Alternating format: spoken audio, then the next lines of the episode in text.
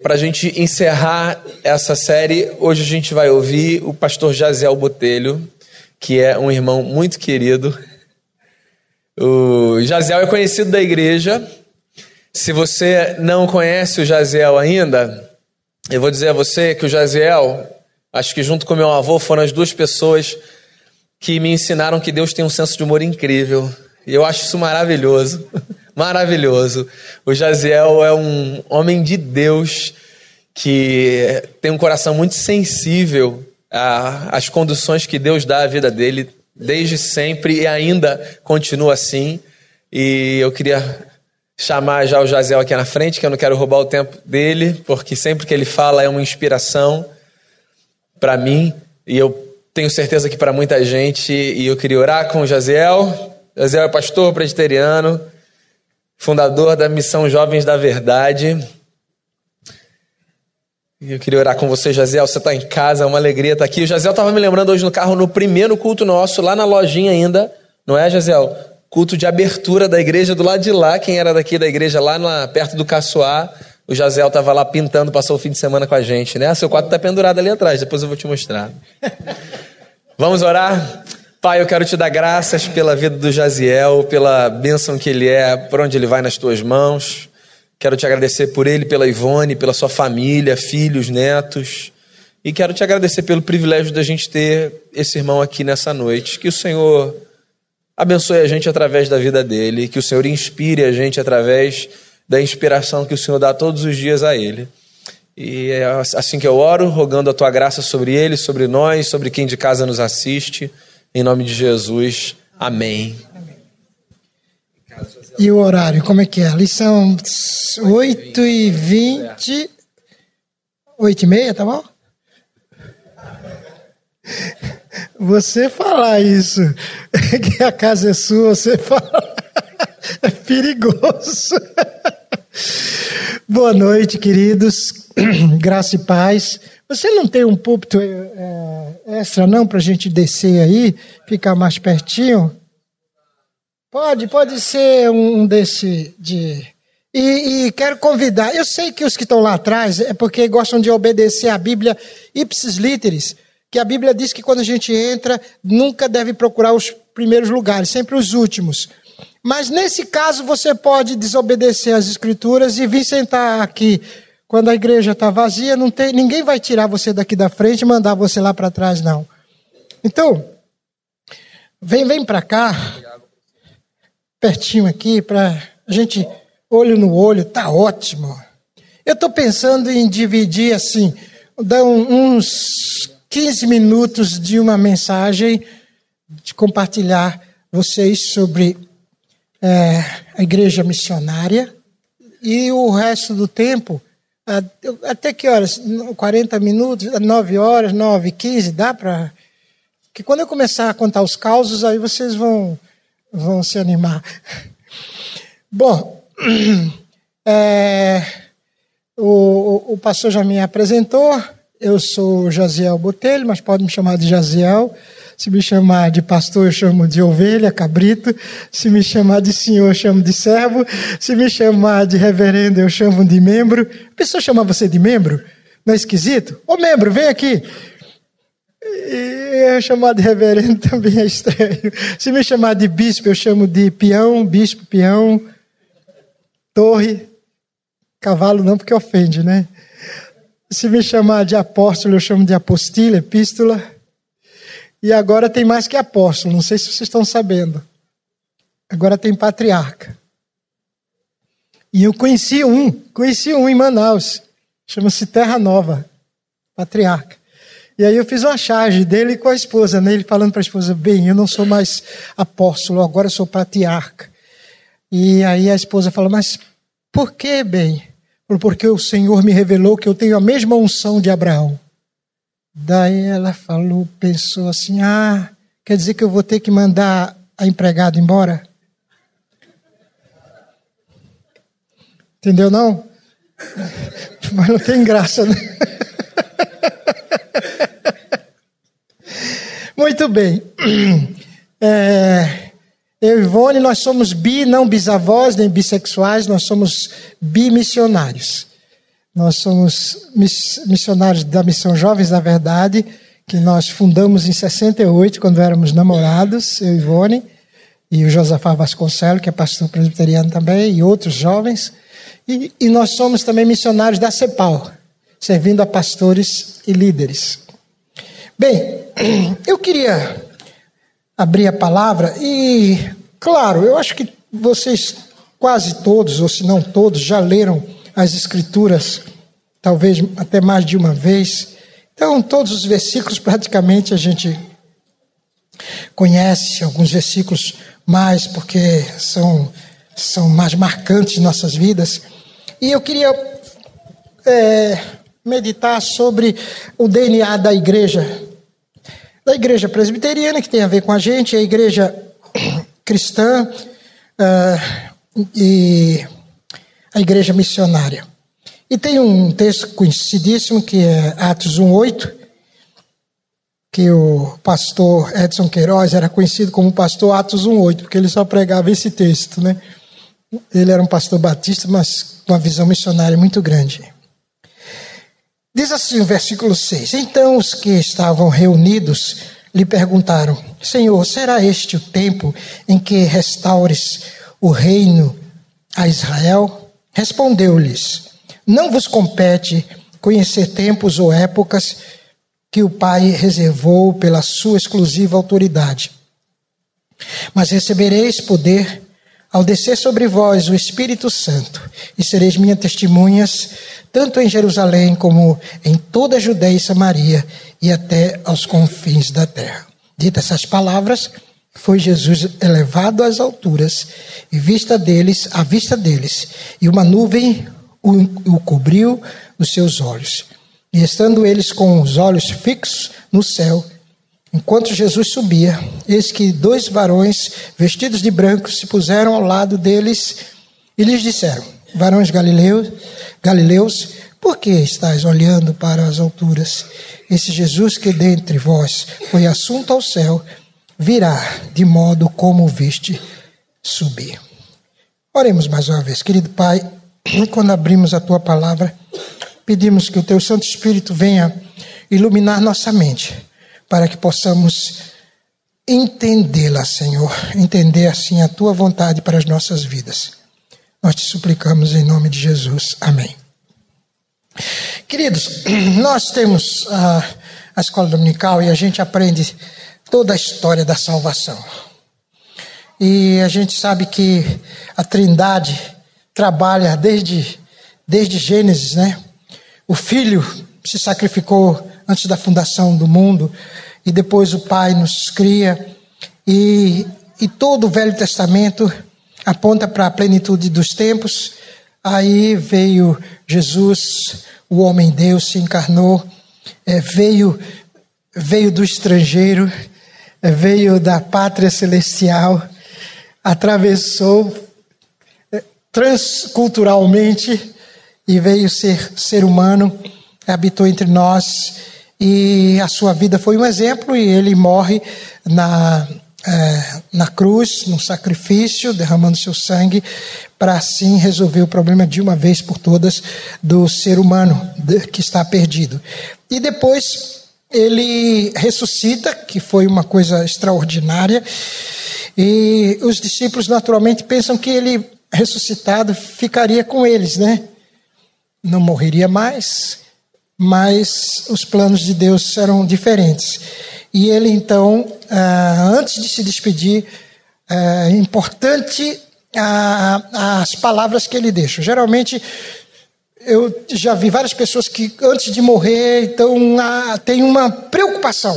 Meu pai, quando faleceu, ele puxou o, o meu cunhado que era mais velho, a gente era, eu tinha 12 anos, e ele falou para o meu cunhado: cuide dos meus filhos.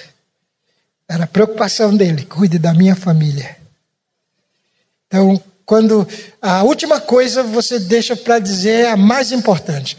Então, aqui é, eu vejo essa preocupação de Jesus.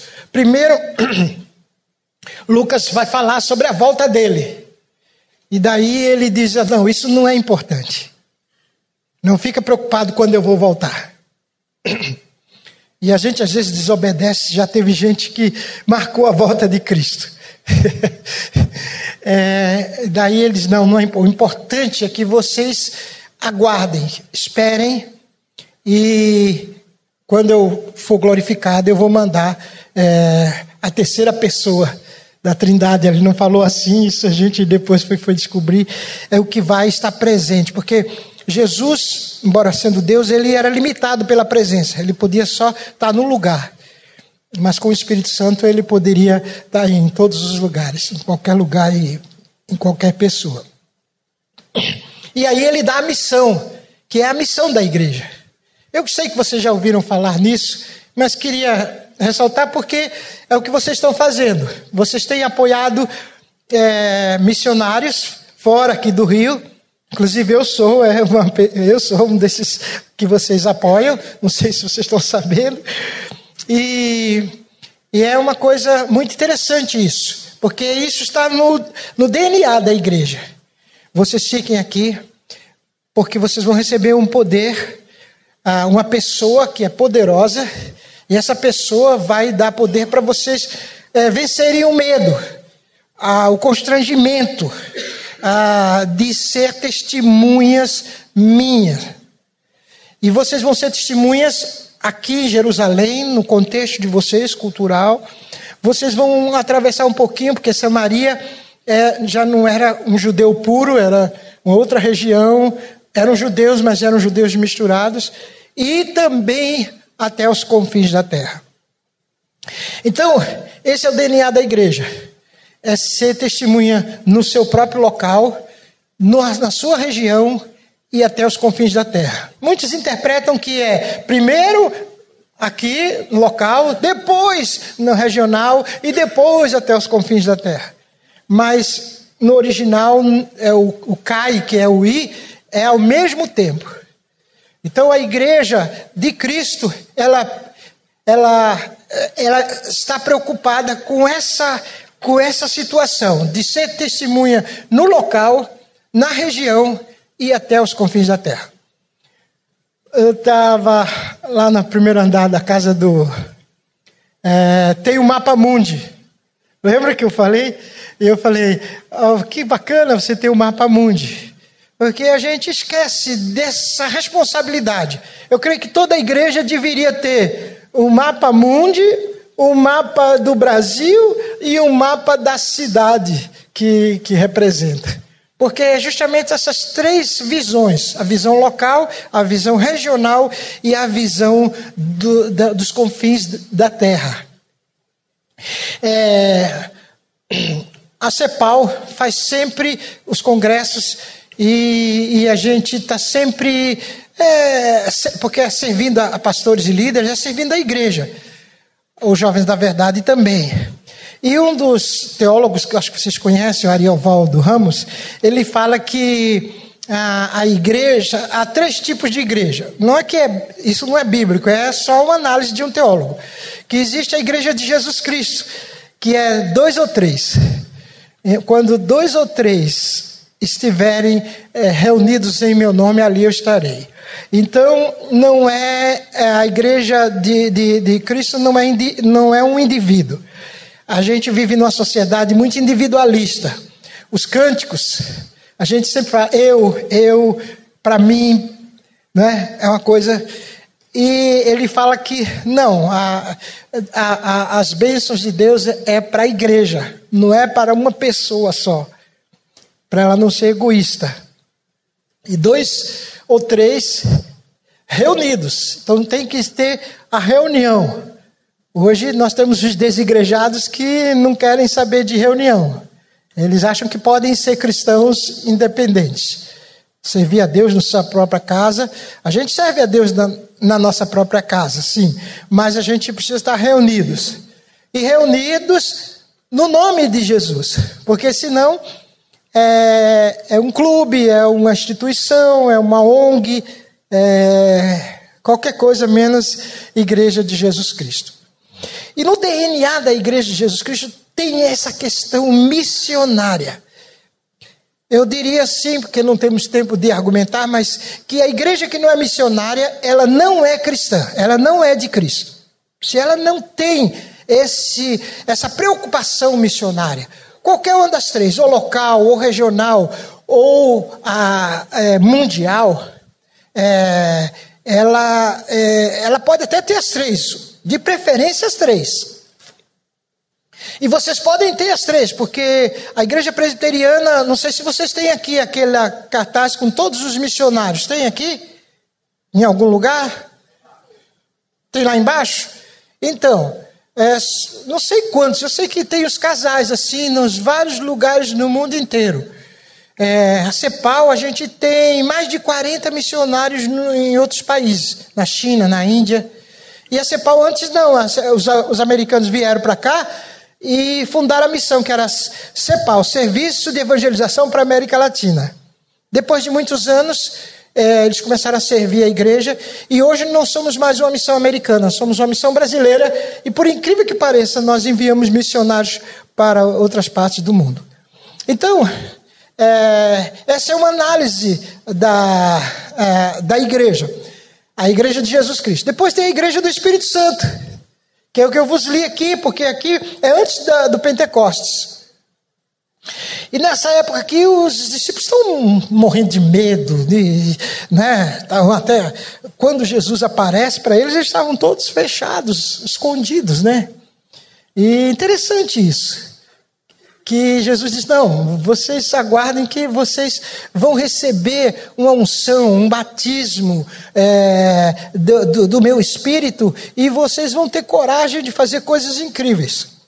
Então, é, aconteceu o Pentecostes e no dia de Pentecostes já 3 mil é, se converteram. E, e, daí o Arioval disse que tem a igreja do Espírito Santo, que é uma igreja de, onde dois ou três mil estiverem reunidos.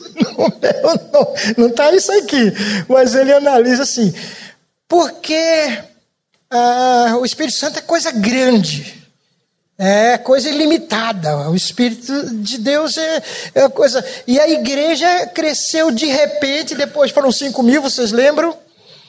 E que é, era para continuar assim. Mas os discípulos, os apóstolos ficaram apavorados, e aí vem a crítica que ele faz à, à igreja.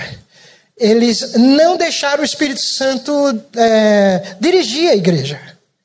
Né?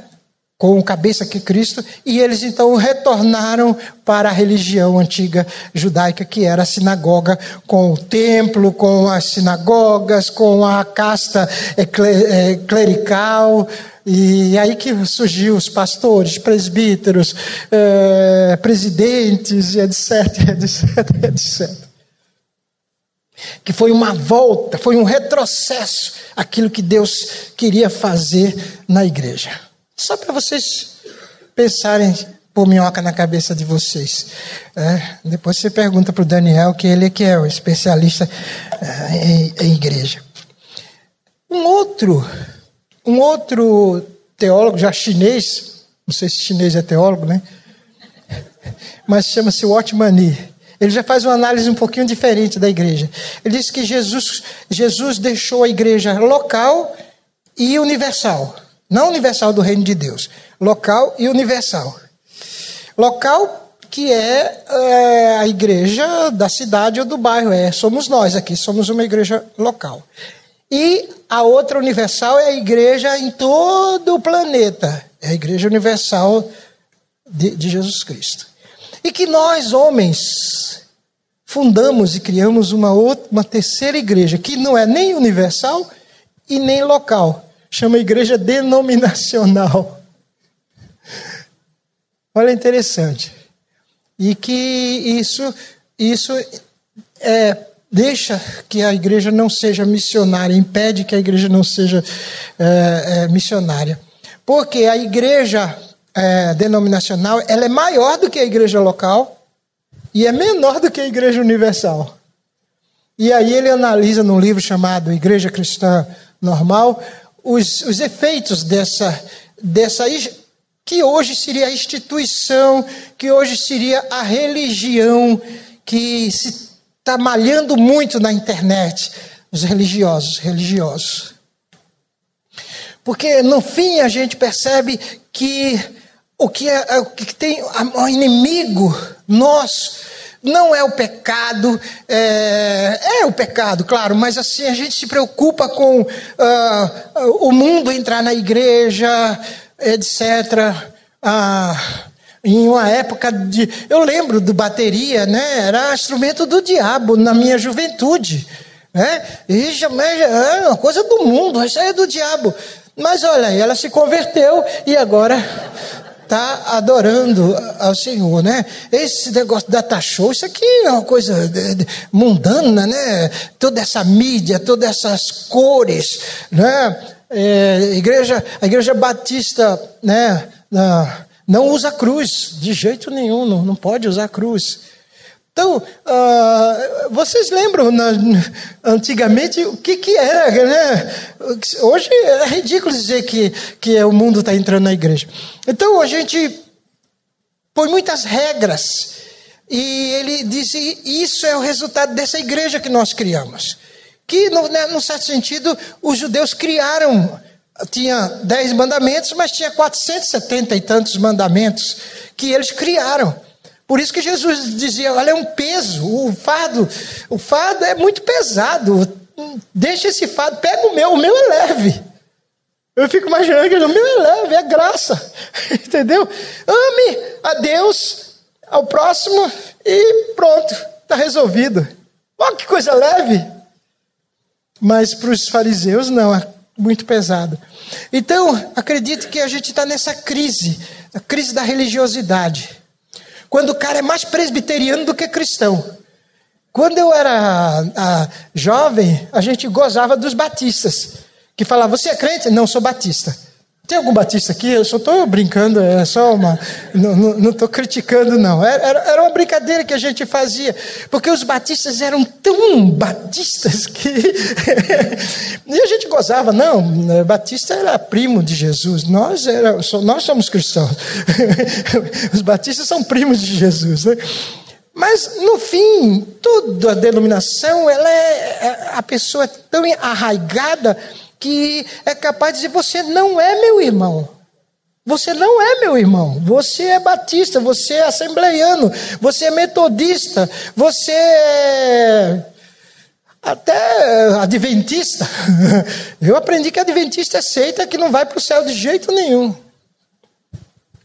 Mas adventismo é, é a denominação. Como presbiteriano, com todo respeito a, a, a Calvino e a Simonton, né, um jovem que veio para cá. Mas hoje eu vejo que a, a, o câncer que, que nos corrói é essa religiosidade, onde nós é, não estamos juntos. A gente divide, você é de outra denominação, você não é meu irmão. É, a minha família era de conflito, porque meu pai era presbiteriano e minha mãe é, era batista. E então, meu avô batista, todos os meus primos e meus tios, por parte da minha mãe, batista. E, mas nós, nossa minha família, nove irmãos, tudo presbiteriano. E eu lembro que a gente não entrava numa igreja batista quando eu era pequeno. Não entrava. Olha que coisa, a que ponto a gente chega. Então, é, eu queria dizer para vocês que tenham cuidado de, de serem mais cristãos do que, é, do que religiosos. Eu acho que esse é o grande mal da nossa igreja no século 21. É a gente se tornar mais religiosos do que, é, do que evangélicos. E a religião ela é cheia de leis, ela é cheia de, de regras, ela é exclusivista. A religião é exclusivista. O evangelho é inclusivista. O evangelho eh, não faz discriminação de pessoas. Deus derrubou a, a, barreira do judeu e do não judeu. Lembra que Paulo fala isso? Mas nós levantamos essa barreira de novo. Agora são os crentes e o descrente. Voltamos. E quem mais perseguiu o apóstolo Paulo foram os judaizantes, foram os religiosos.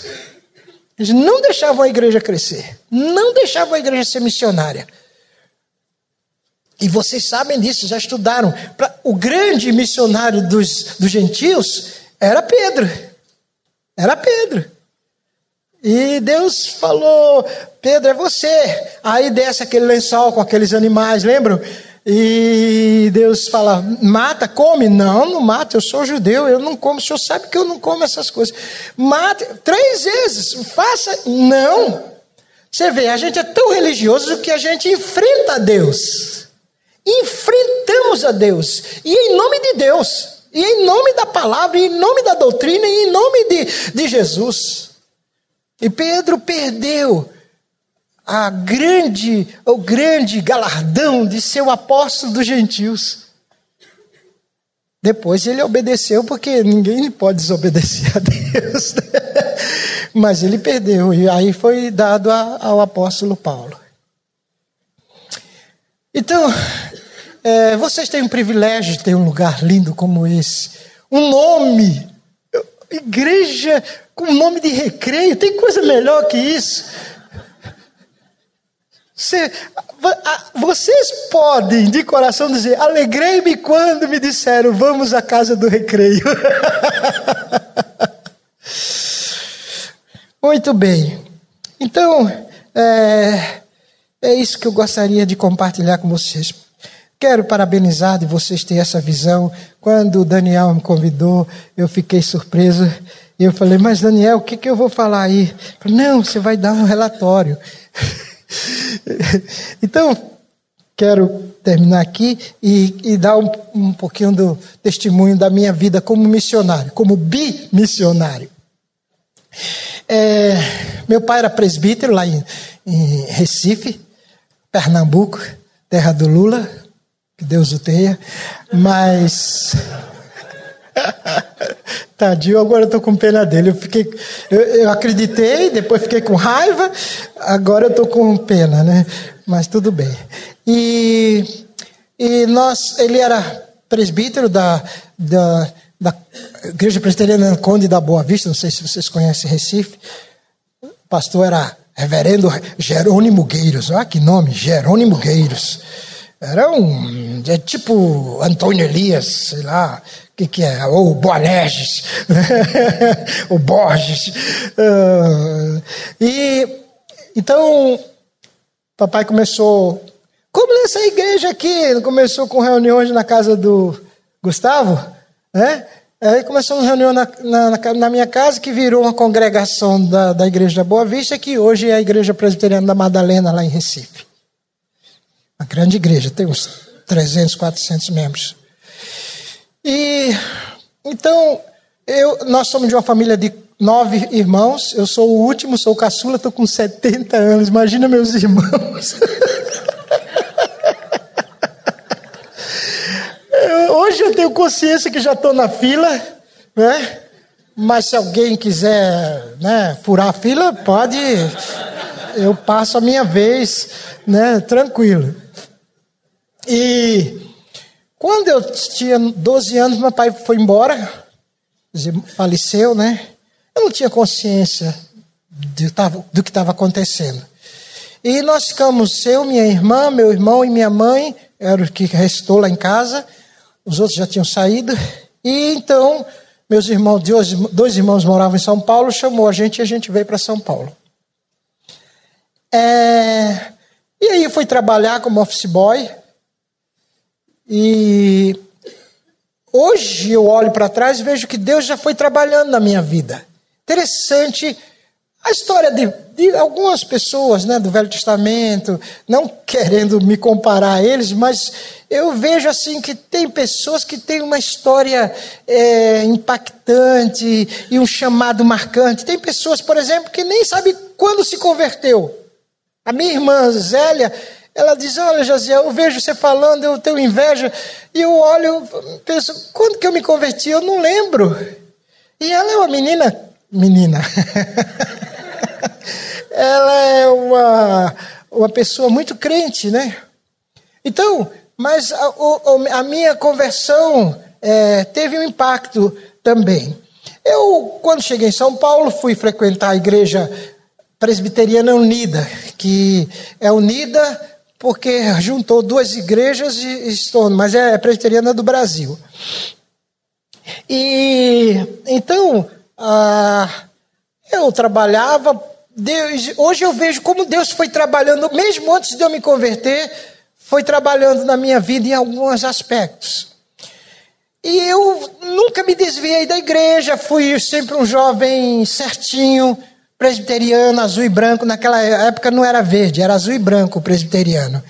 E ah, não, não, fumei, nunca fumei, nunca. É, na verdade, eram três pecados capitais: fumar, beber e dançar. O, o, o presbiteriano não fumava, não bebia e não dançava. Hoje, dançar já é permitido, né? Vamos ver se permite fumar e beber daqui a uns anos. Lá, pelo menos lá nos Estados Unidos, acabou a escola dominical eu saio assim, um montão de. Todo mundo. falei, nossa, para nossa, nossa cultura aquilo era um, era um, era um, era um escândalo, né? Mas ela era é, drogas, não conhecia, nem, nem existia drogas ainda, né? naquela época, se existia, não sabia. E sexo, de jeito nenhum, morria de medo, né? não sabia nem o que era isso. Casei virgem, em um mês de casamento não aconteceu nada, porque não sabia como é que Ninguém me falou, ninguém me explicou. É verdade. E eu lembro que uma vez xinguei minha irmã lá daquele palavrão. E além da surra, mamãe me lavou a língua com aquele sabão que é feito em casa, coisa horrível. E nunca mais falei palavrão. Eu só pensava, mas não falava, né? Então, assim, se quem me visse era um jovem, né, direitinho. Mas aí vim para cá, para cá não, para São Paulo, e aí eu faço um exame interno, né? É, eu vi que a minha vida não era certinha, porque eu era revoltado por ser pobre, nove filhos, imagina. Era muito. Não passamos fome, de jeito nenhum, né? Mas era tudo regrado, muito regrado. Porque, por exemplo, né, mamãe de manhã cortava o pão, né, passava manteiga e dava para nós, né? Ela que passava manteiga, não tinha margarina naquela época. E um dia o engraçadinho aqui falou assim: "Mãe, mãe, tô cego, tô cego". Ela falou: "O que foi, Jaziel?" Eu não consigo ver a manteiga no pão. E ela falou: "Ah, é? Então eu vou fazer você ver, ver manteiga".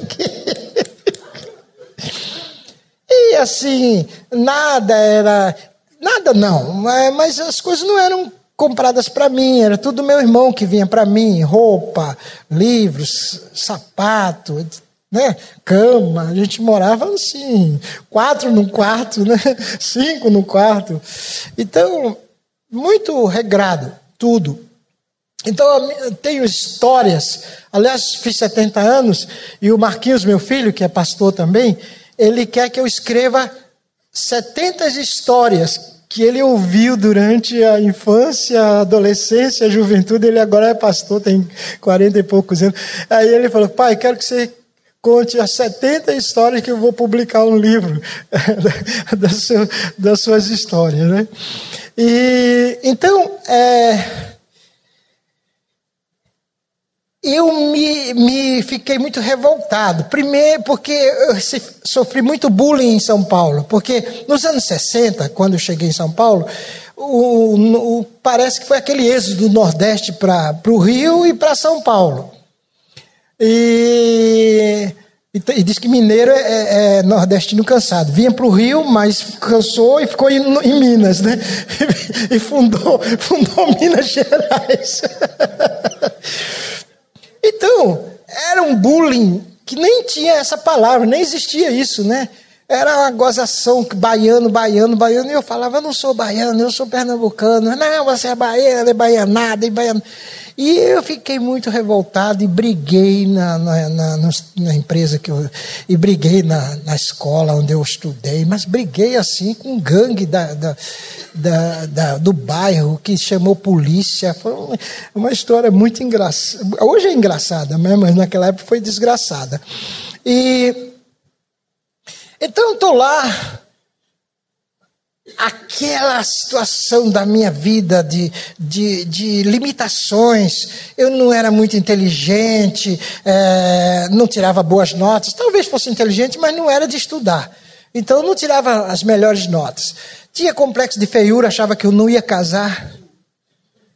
Casei com uma loira maravilhosa, linda, vê se pode. Mas eu achava que eh, eh, nenhuma moça ia querer casar comigo. Então, tudo isso na cabeça, né, do adolescente, aos 15, 16 anos. E daí eu ouvi falar num acampamento americano chamado Palavra da Vida, Word of Life, que eu acho que vocês devem ter ouvido falar. E eu trabalhava e tirei férias em julho e fui passar uma semana lá, nesse acampamento. E eu simplesmente, sabe quando você viaja assim para uma outra galáxia, para um outro planeta, foi o sentimento que eu tive. De repente eu estava no meio de 200 jovens, mais de 100 moças, cada uma mais linda que a outra. e eu, graças a Deus, Deus me fez hétero puro, macho alfa. Entendeu? Eu falei, nossa, eu estou no paraíso, eu estou que nem os muçulmanos, 70 virgens aqui. Puxa vida, cheguei no paraíso antes de morrer. Tudo foi maravilhoso. Os, as reuniões, os cultos, todo mundo cantando aquelas canções é, ritmadas, né? Satisfação é ter a Cristo. É, e, nossa, não tinha bateria ainda. A bateria ainda era o instrumento do diabo. Mas tinha um americano tocando. E, puxa vida, lá no culto, lá na Unida, a gente ficava lá em cima para não atrapalhar o culto. É, era, era aquele culto solene, sabe? Não, não podia nem mosca, nem, nem ar-condicionado, que faz barulho. Não, não tem ar-condicionado, faz barulho. Não, não pode. E assim, tinha o coral, que não era coral, era coroal, porque só coroa que cantava. E, e o pastor pregava, de, além do terno e gravata, toga genebrina. Toga genebrina é a toga que, que é, Calvino usou em Genebra. Então era aquela coisa assim, e a gente assistia o culto, né? Tudo escrito, aquela coisa, parecia missa, né? Bom, aí chego lá, um salão cantando e tal, e aquelas músicas, e os gringos eram, eram malandros, punham tal de testemunho, nunca tinha ouvido isso, testemunho. Né? Na liturgia presbiteriana, acho que até hoje não tem esse negócio de testemunho. Não sei se vocês têm aqui.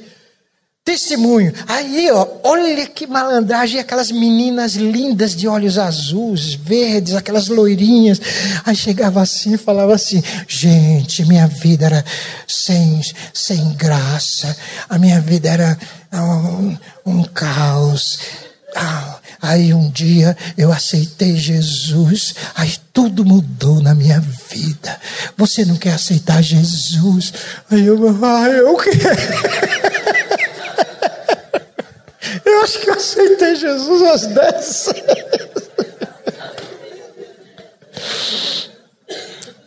E aí, o americano de bermuda, aquelas pernas cabeludas, eu falei, caramba, que isso, cara pregando a palavra desse jeito, que desrespeito. E brincando, né? Que não, o pastor presbiteriano não brincava coisa nenhuma. Aí, esporte, social, banquete, quando se convidava a menina para ir no, no banquete, no refeitório. Quarta-feira, noite de esquetes. Nossa, todo mundo lá brincando no palco, humor, aquela coisa toda. Aquilo lá pirou minha cabeça. Pirou. Tanto que eu fui em 75, não, em 65, fiquei lá até 70, sem faltar uma temporada. Todo janeiro e julho, janeiro e julho. E as temporadas eram de quatro semanas, seis semanas, até oito semanas.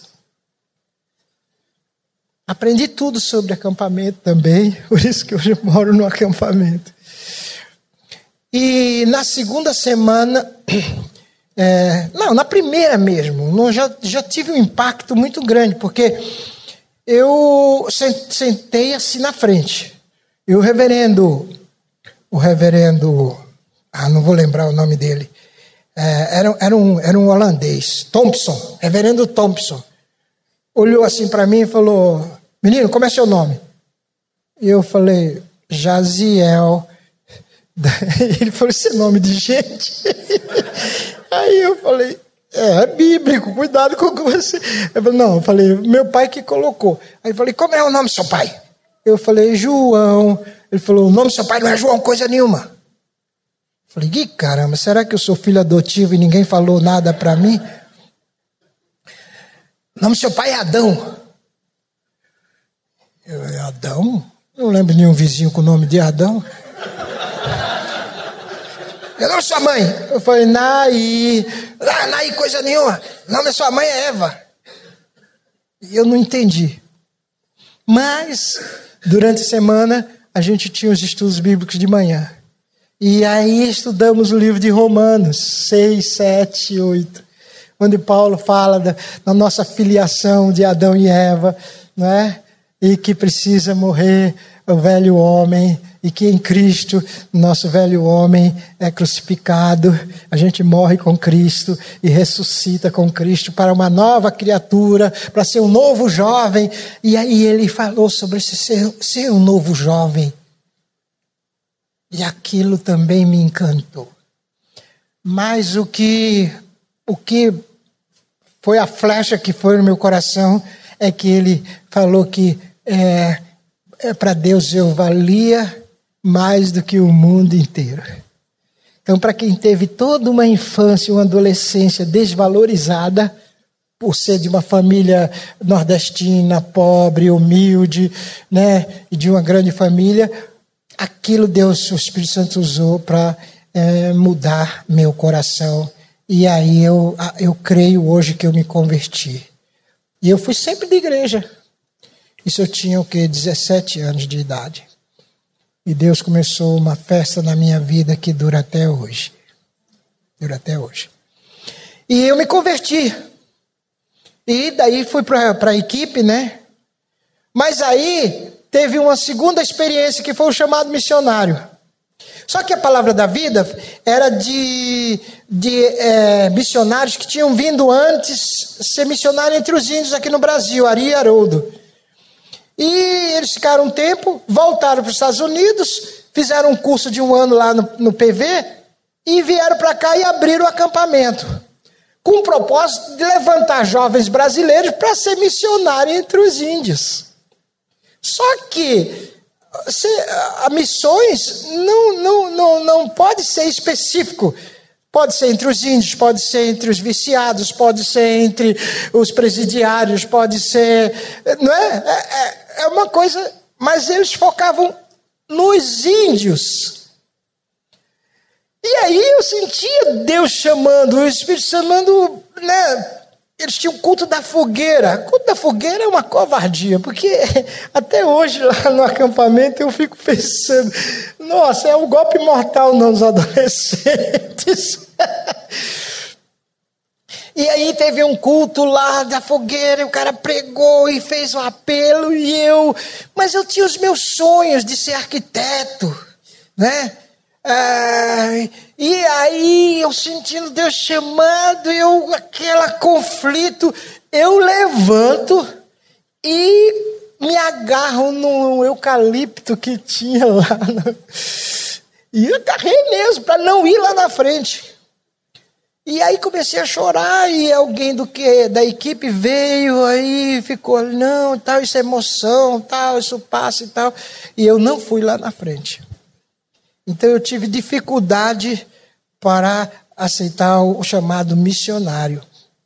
Mas depois é, Deus mostrou que não, não, não necessariamente eu teria que ser missionário entre os índios. O meu chamado era mais para a juventude.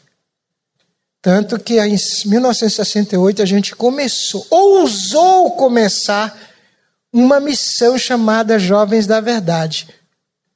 Porque talvez vocês não entendam, mas naquela época missão era coisa de americano, de gringo, de holandês, de inglês, de americano. Brasileiro? Tanto que não tinha nenhuma missão brasileira. Não existia a missão Antioquia e outras missões, não existia. E nós, eu conheci o Josafá Vasconcelos, que hoje é pastor, conheci lá no, no, no PV, a gente trabalhava na cozinha, lavava, lavava louça, e Deus fez crescer uma grande amizade entre nós dois. Foi, é, foi e é meu grande amigo. Se eu começar a falar dele, eu começo a chorar. De saudade que eu tenho. Ele agora é, é, é pastor jubilado lá na Bahia. E Deus usou como Jonathan, Jonatas e, Davi para a gente começar então é, é, essa, esse trabalho missionário. São muitas coisas, então eu vou resumir. E nós estudávamos no JMC. José Manuel da Conceição foi o primeiro padre a se tornar protestante. Então puseram o nome de um colégio presbiteriano que tem lá em, em, que tinha em São Paulo, de José Manuel da Conceição. E eu ganhei uma bolsa de estudo, fui estudar lá e chamei o Josafá e ele foi estudar lá.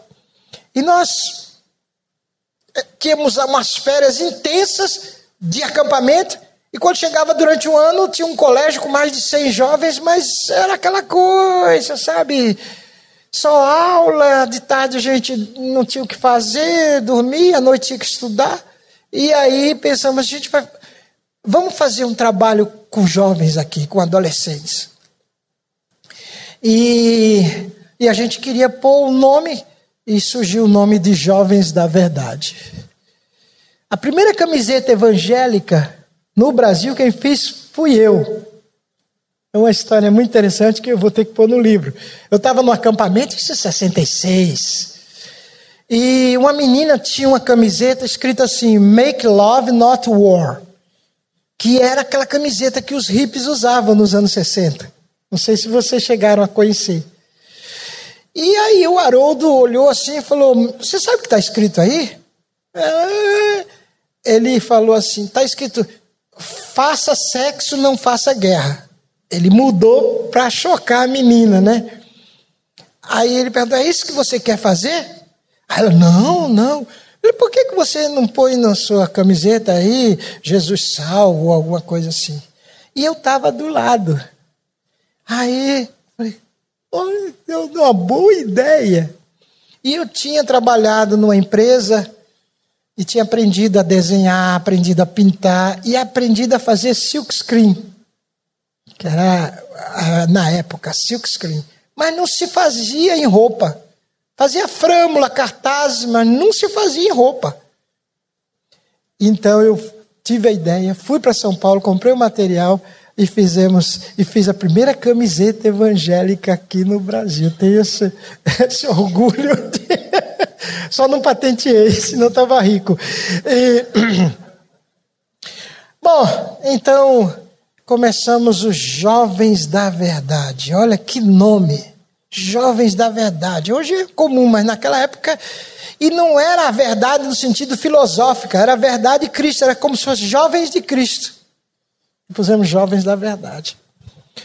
E então era um conjunto, influenciado pelos americanos, um conjunto musical.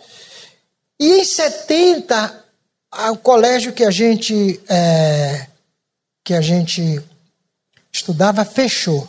Problemas políticos da IPI e IPB. Eles preferiram fechar. Eu não posso falar isso que, que eu tenho uma verdadeira mágoa. Sabe quando você pega um talento e enterra e joga no lixo? Foi o que fizeram. Um colégio montado com tudo do bom e do melhor. Pois fecha, mas a gente não abre mão. É impressionante. Fecharam e perderam tudo. A prefeitura encampou tudo. E era para o Jovem da Verdade terminar também. Mas aí, ah, Deus tinha outros planos e tivemos uma chance de fazer um acampamento em São Paulo de uma federação presbiteriana e fomos e fomos bem sucedidos e imediatamente já marcamos um outro acampamento e mais um e aí decidimos não vamos vamos então fazer uh, uh, voltar os jovens da verdade. E voltou a equipe. É uma longa história. É, renascemos na igreja presbiteriana da Penha mas a gente fazia as reuniões de sábado, tinha o local do coral, era, era assim à esquerda, o coral, os bancos assim, e aí foi aumentando.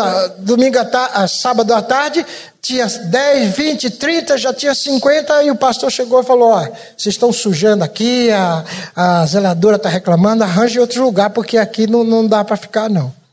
Aí falamos com o presbítero Azor, e aí ele falou: vamos, vamos, vamos para a garagem lá da minha casa. E nós fomos para a garagem da casa do Azul. Azul é nosso conselheiro, está vivo até hoje, tem 85 anos. Você chega lá, viu? E então, e aí veio o sonho de ar livre. Olha, era uma coisa assim, não tinha ninguém é, encorajando a gente, mas eu sinto que foi um momento do Espírito Santo a a trabalhar em nossas vidas. Nós jovens, todo mundo trabalhava, eu trabalhava oito horas por dia. E a gente alugou uma sede, então tinha segunda, quarta e sexta, estudo bíblico à noite. Não tinha pastor nada com a gente. Eu tinha 19 anos, 20, 20 anos. Terça e quinta a gente fazia livres no centro de São Paulo, na rua direita. Uma história bonita, por 15 anos. E plena ditadura, não podia fazer ajuntamento. E a gente juntava lá 200, 300, parava a rua direita. E a gente fazia dois ar livres cada noite, terça e quinta. Sábado à tarde a gente fazia uma reunião de evangelismo que juntava uns 200 jovens. Com música, testemunho, mensagem, apelo. E a gente apelava mesmo. Se não aceitava Jesus, ou a gente jogava lá do primeiro andar. Era uma loucura. Ah, e sábado à noite ensaio das equipes, tinha quatro equipes. Domingo de manhã reunia uns 60 jovens na sede e saía em quatro equipes, duas de ar livre e duas de igreja, cantando, testemunhando. A gente não sabia pregar, a gente só sabia dar testemunho, nem pregar. Aprendi a pregar na rua, no ar livre. E sonho. Aí eu, eu, aquele sonho de 17 anos lá na Tibaia, com acampamento, falei, vamos, vamos fazer acampamento. E Deus me acordou uma noite, eu fiquei na cozinha da minha casa, perguntando para ele, mas como é que eu faço? E isso aqui, e a equipe, e os recursos, e não sei o quê. E, e Deus falando, faça assim, faça assim, faça assim. Eu sempre brinco que eu sou presbiteriano, mas eu acredito que Deus fala com a gente. Só pentecostal que acredita nisso. Gente, foi, foi, coisas assim incríveis que eu tenho que escrever. O, o Marquinhos tem razão. E a, os quadros. Vocês sabem que eu pinto aqueles quadros. Eu ia trazer, mas como a reunião era pequena hoje, então fico, fiquei devendo, fico devendo de uma próxima semana. E eu, eu pintava, mas nunca pensei em servir a Deus com a pintura. E uma vez chegou um americano no, no, no, no, no acampamento e ele fazia durante o louvor e eu fiquei doido. Fiquei, não quero. Mas ele usava creiô e era um papel especial. E o cara era daltônico. e ele, olha que coisa. E aí eu fiz amizade, só que eu não falava inglês, nem ele falava português. E foi uma coisa assim misteriosa. Fizemos um painel no, no salão de reuniões dos índios Alcas E eu ficava junto dele dizendo: esse é azul, esse é verde, esse é azul, esse é verde, para ele poder pintar. E ajudei ele a pintar, que está lá até hoje no acampamento Palavra da Vida. Quando ele foi embora, deixou o estojo dele. Mas eu tentei fazer, e aquilo tinha técnica, tem as, né, escolas, e eu não conseguia. Fiquei tão frustrado, mas tão, mas eu sou muito intenso nas minhas emoções. Passou um tempo, um dia eu estava deitadinho. Olha que coisa interessante. E eu ouvi uma voz no meu ouvido: guache. Guache. Sabe o que é guache? Não.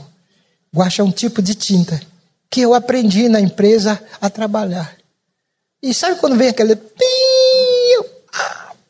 No outro dia, fui, comprei material e comecei a pintar, a treinar os quadros bíblicos. Pintei muitos anos em guache, em papel, e agora eu pinto em tela e a óleo. Estou frustrado que eu não estou deixando discípulos. Meus filhos não querem pintar e não sei. Tantas coisas. É... Bom, e aí sonhamos com acampamento. Fazíamos acampamento em Cumbica, num, num, num local, um clube fechado. E um dia nós deixamos a equipe orando. Falei, vou, vamos falar com o dono e pedir a doação desse, desse local. Fomos naquele, o Fafá, Fafá era, Fafá é mais crente que eu, ele era bem pentecostal, mas ele é presbiteriano. E aí chegamos lá, falamos, aí o cara falou, não, não dou não, eu tenho sócio e tal. Ai, mas voltamos tão arrasados. Hoje eu entendo por que, que Deus não deu aquele local, porque hoje é só fábrica onde era aquele local. E aí um dia o Azul vinha voltando do Rio para São Paulo, encontrou alguém na, no, no ônibus. Disse, você, você mora em Arujá? Ah, moro, tá. Ah, eu estou procurando um sítio. Vê se vocês tem algum sítio em Arujá que a gente. Ah, vou ver, vou ver. Passou um tempo, o cara que vende terreno, como é que chama? O corretor aparece lá no, no, no Azor, oferecendo um sítio em Arujá. Azor vai ver lá, gosta, aí chama eu, o, o Josafá, o Tiago, que hoje é pastor também, para a gente ver o local. E aí Azor, que era comerciante, era, tinha um depósito de pneus, ele falou para mim, ó, oh, não vai, ele tinha uma Kombi, levou a gente, falou, ó, oh, quando o corretor estiver lá, que vocês estiverem olhando, não é para vocês ficarem, nossa, glória a Deus, aleluia, oh, que coisa, que bênção. Porque se vocês fizerem isso, o preço vai subir. Ele só falou isso. Daí quando chegamos ele mostrando aí o papai, nossa, azul, isso aqui é um buraco, isso aqui não, não, não presta para nada. Ele exagerou tanto que o corretor falou: ah, não, vou, vou tirar o, o aqui, senão não vou fazer negócio, esses caras estão estragando tudo. E ele pegou o azul e, foi para outro lugar assim. Aí quando ele se afastou, o Fafá, glória a Deus, aleluia, é aqui mesmo e tal, aquela coisa toda. Muito engraçado, muitas experiências assim. A gente precisava comprar uma outra, depois que a gente comprou tudo, pagamos Compramos sem dinheiro. O Azul deu um, um Aero Willis de entrada. O Aero Willis, aquele, aquele carro Aero Willis, usado. E as prestações a gente pagou catando pneu nas empresas e, e, e, e dando para o pro, pro Azul vender. E fizemos, eu fiz um adesivo, dirija com amor. Dirija com amor. E a gente ia na, na, nas esquinas principais da cidade com um folheto. Então a gente oferecia para o motorista, tipo pedágio. Ó, a gente está construindo um local para jovem, recuperação e tal. Naquela época, a influência do Dave Wilson, na, no, a Cruz e o Punhal, tal. A gente teve uma casa de recuperação. Você quer ajudar? Se a pessoa não dava nada, a gente dava o folheto. Se ela desse algum trocado, a gente dava o adesivo Dirija com Amor.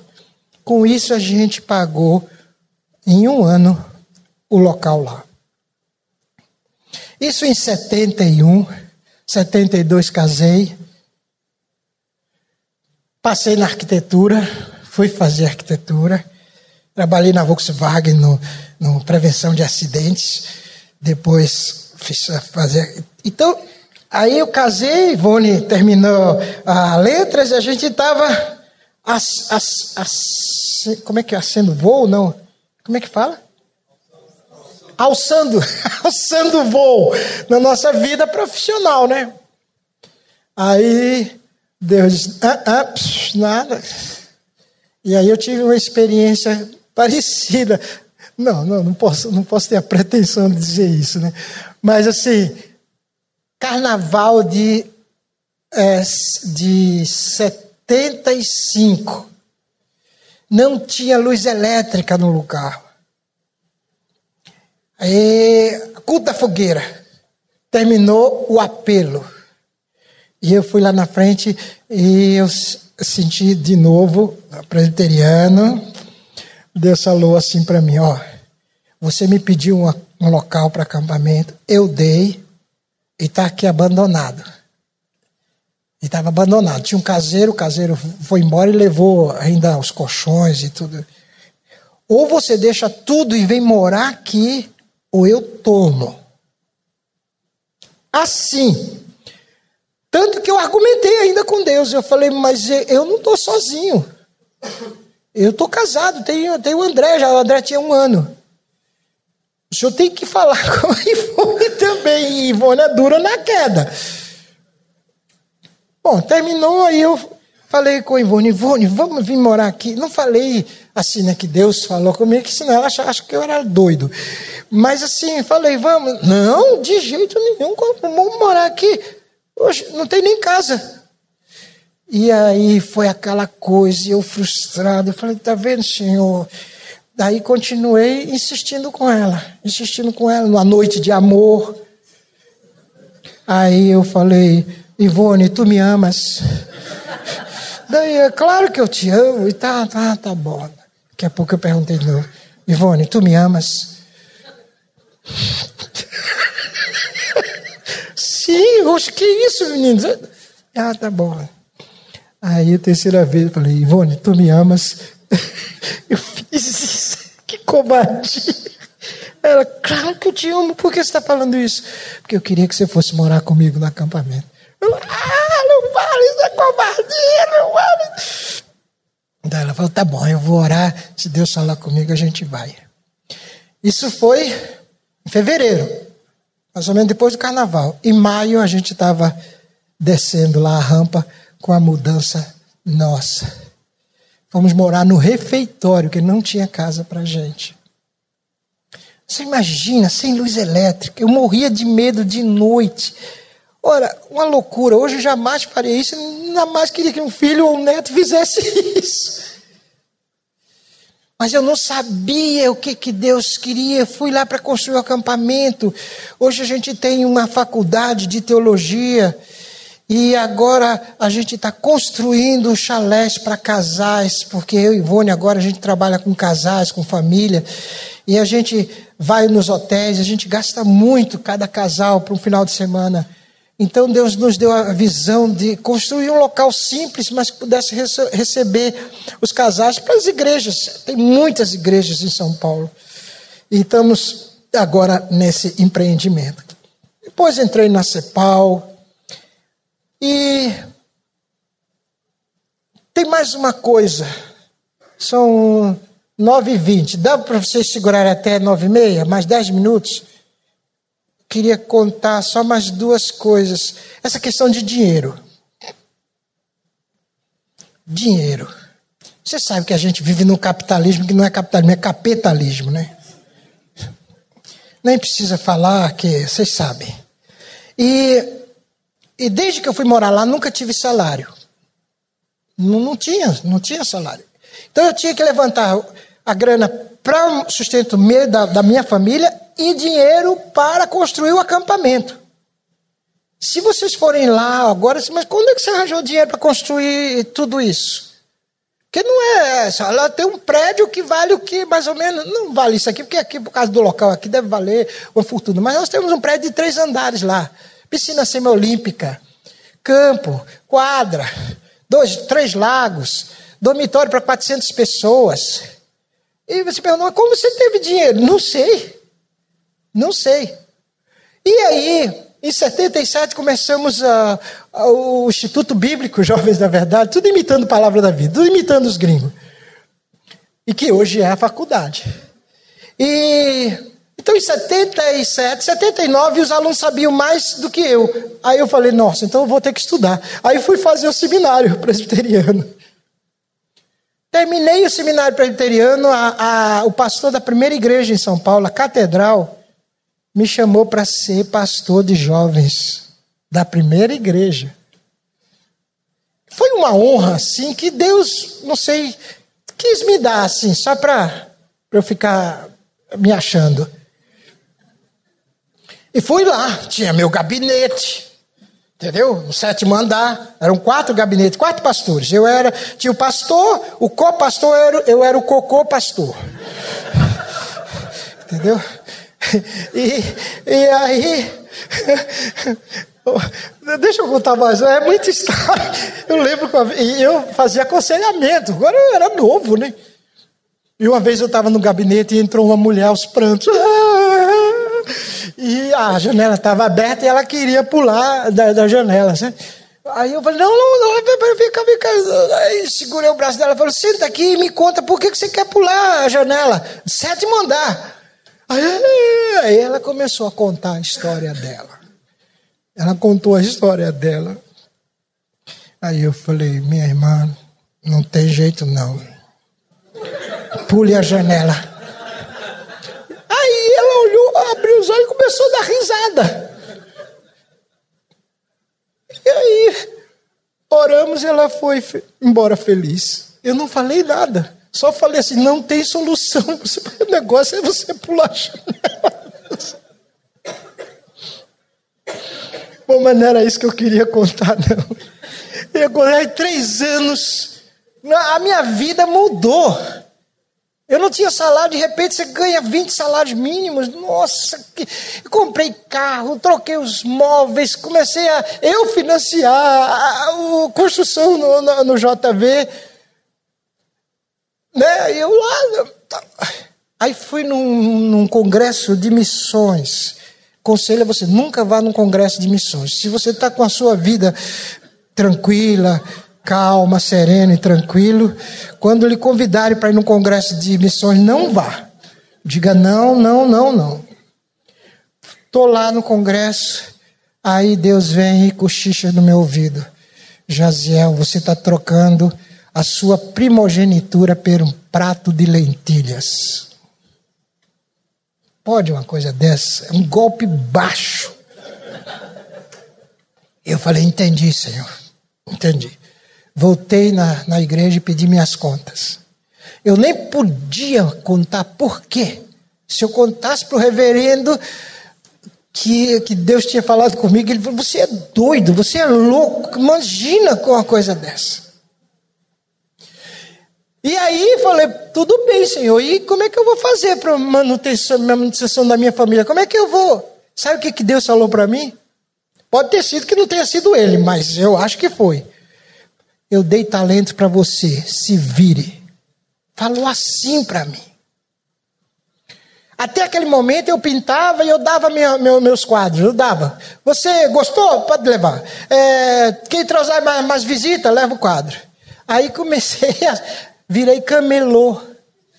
Camelô missionário. Vendi, vendia quadros, vendia livro, comprava livros nas editoras com 50% e vendia. E eu, e eu tenho uma vergonha de vender as coisas. Uma vergonha. Mas, gente, nunca faltou o necessário. E agora é a última história.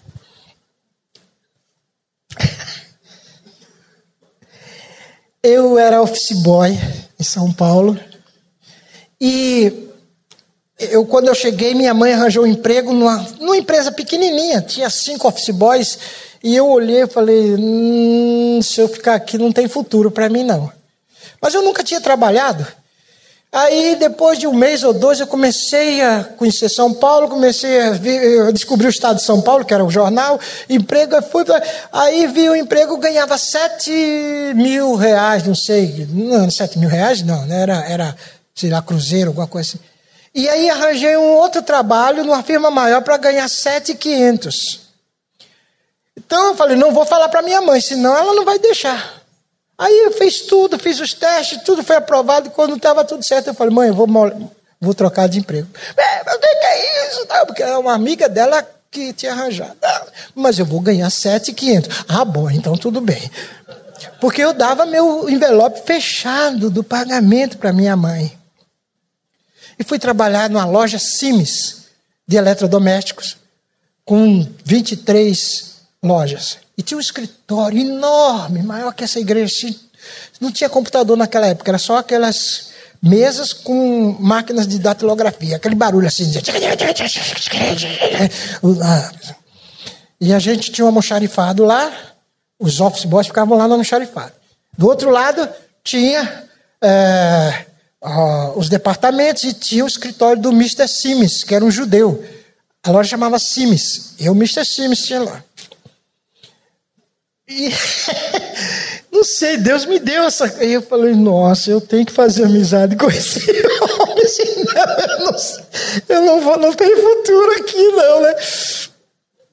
E eu tentava chegar lá para conhecer o, Mr. Sims e a secretária falou: O que você está fazendo aqui? Seu lugar é lá, vai para lá. Não, não, não fica aqui, não, vai para lá. E aí eu ia para lá. E eu, de, sabe quando Miriam ficou de butuca? Com Moisés, eu, eu, fiz mais ou menos isso. Tá?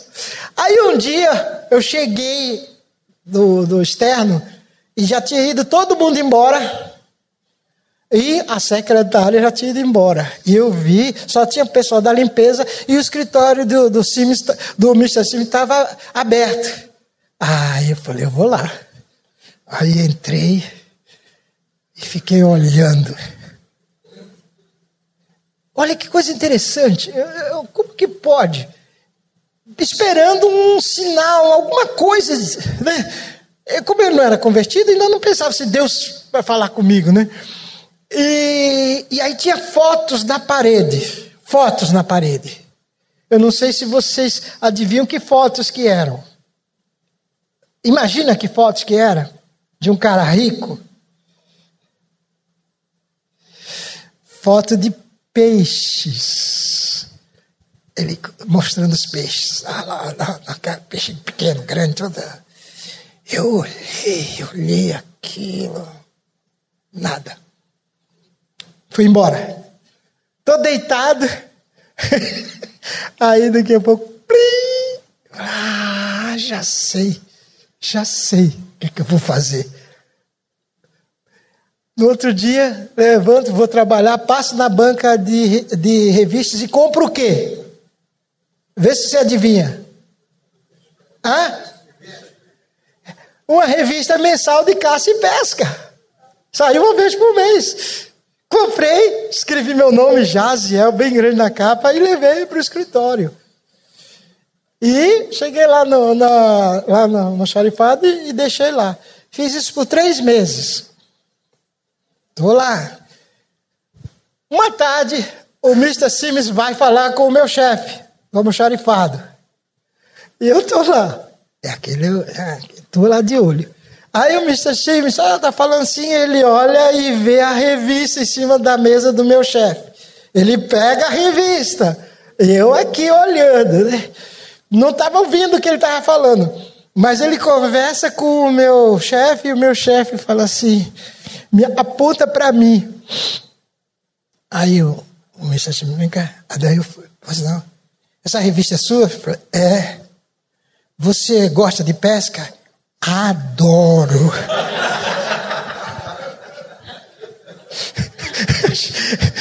Eu sabia pescar, pescava caranguejo lá em Recife, mas pescar peixe. Ah, é? É. Então vem cá.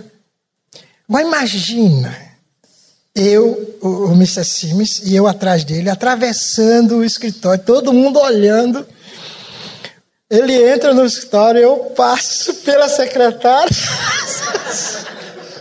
E entro no escritório dele e ele começa a me mostrar outras fotos, estava na gaveta. Você conhece esse peixe? Ah, não, conheço bem, não. E eu enrolar e tal. Resumindo, fiquei peixinho do homem. e um dia ele perguntou: O que, que você quer que eu faça por você, Josiel? Eu falei: Eu queria que você me transferisse para o departamento de propaganda da empresa. E ele me mandou para esse departamento de, de, propaganda. Foi quando eu aprendi a desenhar, a pintar e tudo mais. O que, que eu quero dizer com isso? Que tem uma coisa que Deus é apaixonado. Tem um hobby de Jesus. Jesus, por profissão, era carpinteiro, mas o hobby de Jesus era pescar. Ele adorava pescar. Vocês lembram daquela pesca, né? a noite toda. E aí ele diz, Pedro, joga do outro lado. Eu fico imaginando, Pedro, mas o carpinteiro, o pescador sou eu. Você é carpinteiro, você faz barco, eu pego o peixe. Pedro, joga, joga a rede. Porque eu sou pescador. Eu sei onde estão os peixes. Eu escondi os peixes de você e agora eu vou mostrar os peixes para você. Então, se vocês querem ser peixinho de Deus, se vocês querem. Deus não, não faz acepção de pessoas, obviamente. Deus trata todos iguais. Mas, falando humanamente, você quer ser o favorável de Deus? Você quer ser o cara que Deus fica de olho o tempo todo? comece a pescar. Na hora que você pegar a rede, a rede não, a vara, para pescar, eu agora vou usar o lúdico, a imaginação, né? Ah, o pai está sentado no trono, tem lá o filho do lado, e, e o filho fala: Pai, você viu o que, que ele pegou? Ele vai sair e pegou a rede. Você sabe o que, que ele vai fazer? Eu sei. Você acha que nós vamos ficar aqui sentado, olhando aqui de cima? De jeito nenhum. Nós vamos lá de perto ver o que, que ele vai fazer. E daí você está lá com a vara, indo para evangelizar, e como um fantasma atrás de você, tá os dois ali. Porque você vai fazer o que ele mais tem no coração dele, mais apaixonado, é resgatar suas criaturas que ele ama de paixão.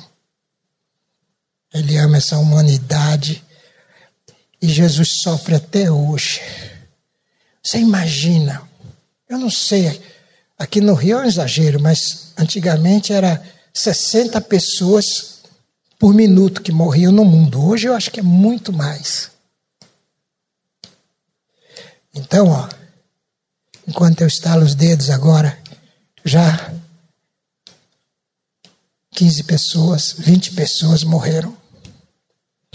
E Deus está no sepultamento de todas elas, chorando, sofrendo, porque elas vão ficar eternamente longe dele. Você acha que Deus vai se alegrar com isso? E eu não sei por que ele escolheu a igreja, nos escolheu, nos escolheu para fazer essa obra maravilhosa que é a proclamação do Evangelho. Eu sei que a religião estragou tudo e a gente é metido, a gente, em vez de, de, de usar a palavra para enfiar no coração da pessoa, a gente usa a palavra para ficar como uma espada ferindo a pessoa, cortando, e corta a orelha, e corta o braço, e a pessoa reage. É claro, nós estamos julgando, machucando, condenando. Quando nosso, nosso, nossa missão é dizer: Deus ama você, não há necessidade para você estar nesse sofrimento, sofrimento físico, espiritual ou psicológico. Não há necessidade. E quando você faz isso, você fica no foco de Deus. Você é uma pessoa especial, porque você está fazendo justamente aquilo que, que ele mais ama fazer. Então, queridos, como igreja, Igreja Presbiteriana Recreio, não negligencie, continue firme, fazendo missões locais aqui. Vocês veem que tem uma igreja batista enorme, vai abrir uma outra aí. É muito perdido, tem muito perdido. E tem perdido para todo mundo. Tem perdido para os presbiterianos, tem perdido para os batistas, tem perdido para os, pentecostais, tem até perdido para a Universal, que é uma loucura aquilo lá.